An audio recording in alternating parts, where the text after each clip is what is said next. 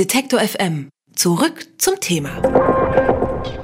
Weil er nicht länger im Stau stehen wollte, hat ein Autofahrer die Rettungsgasse genutzt, um zu wenden und anschließend in entgegengesetzte Fahrtrichtung zurückzufahren und die Autobahn zu verlassen.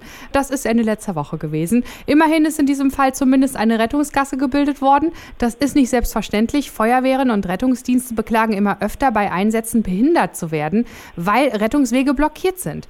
Bundesverkehrsminister Andreas Scheuer, der will nun die Straßenverkehrsordnung ändern. Den Plänen nach sollen unter anderem höhere Bußgelder eingeführt werden. Zum Beispiel sollen Autofahrer stärker belangt werden, wenn sie bei Staus keine Rettungsgasse bilden.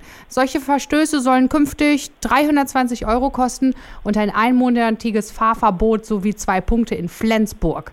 Die höheren Strafen, die sollen noch in diesem Jahr in den Bußgeldkatalog aufgenommen werden und über die andauernden Probleme mit Rettungsgassen und ob ein höheres Bußgeld die Lösung ist, darüber Darüber spreche ich mit dem Verkehrspsychologen Peter Fiesel. Herzlich willkommen hier bei Detektor FM. Hallo. Hallo. Eigentlich müsste doch jedem die Notwendigkeit von Rettungsgassen klar sein, ja, auch im eigenen Interesse. Für Krankenwagen, Polizei, dass die da durchkommen. Warum braucht es überhaupt ein Gesetz, das uns verpflichtet, Rettungswege freizuhalten oder Rettungsfahrzeuge nicht zu behindern? Naja, Gesetze sind äh, einfach notwendig, um das Zusammenleben zu ordnen und äh, wenn eine Rettungsgasse notwendig ist, dann sollte das auch entsprechend in einer Regelung festgehalten werden. Im Straßenverkehr wird ja praktisch alles festgehalten, also auch die Rettungsgasse. Ja, aber das müsste doch einfach logisch sein für Menschen, dass es wichtig ist, da äh, den Weg freizuhalten. Also, dass da ein Gesetz hin muss. Es heißt ja bekanntlich Individualverkehr. Das heißt, das Individuum sitzt individuell in seinem Auto. Das ist also seine eigene Welt, seine Lebensblase, in der es Musik hört, dann seinen Gedanken nachhängt, sich überlegt, wo, wo die Person hin will und vielleicht mit dem Nachbarn spricht, aber nicht an andere denkt. Also das muss man sich einfach klar machen, das ist ganz normal.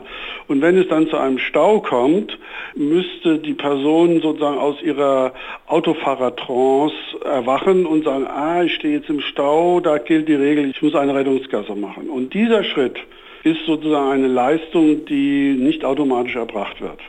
Die müsste geübt werden.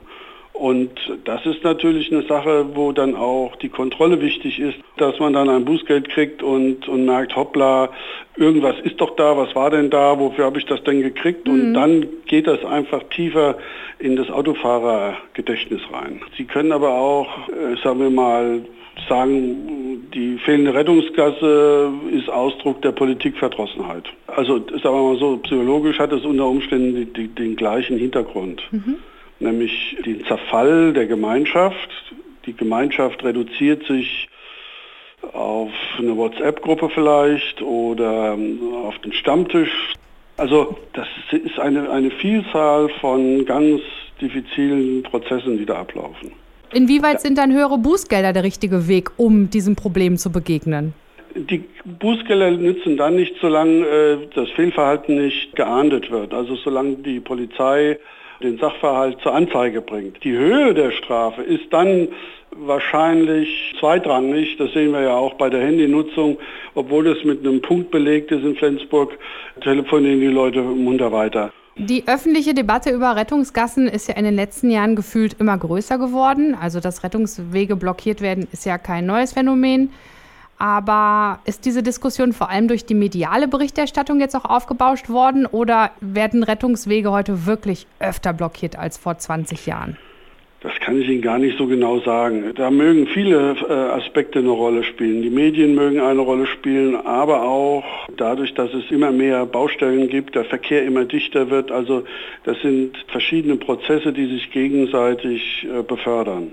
Bundesverkehrsminister Scheuer plant eine Reform der Straßenverkehrsordnung. Unter anderem sollen Autofahrer höher bestraft werden, die keine Rettungsgasse bilden oder diese gar selber benutzen, um schneller ans Ziel zu kommen. Über die immer wieder auftretenden Probleme bei der Bildung von Rettungsgassen habe ich mit dem Verkehrspsychologen Peter Fiesel gesprochen. Vielen lieben Dank für das Gespräch. Ja, gerne. Alle Beiträge, Reportagen und Interviews können Sie jederzeit nachhören im Netz auf detektor.fm.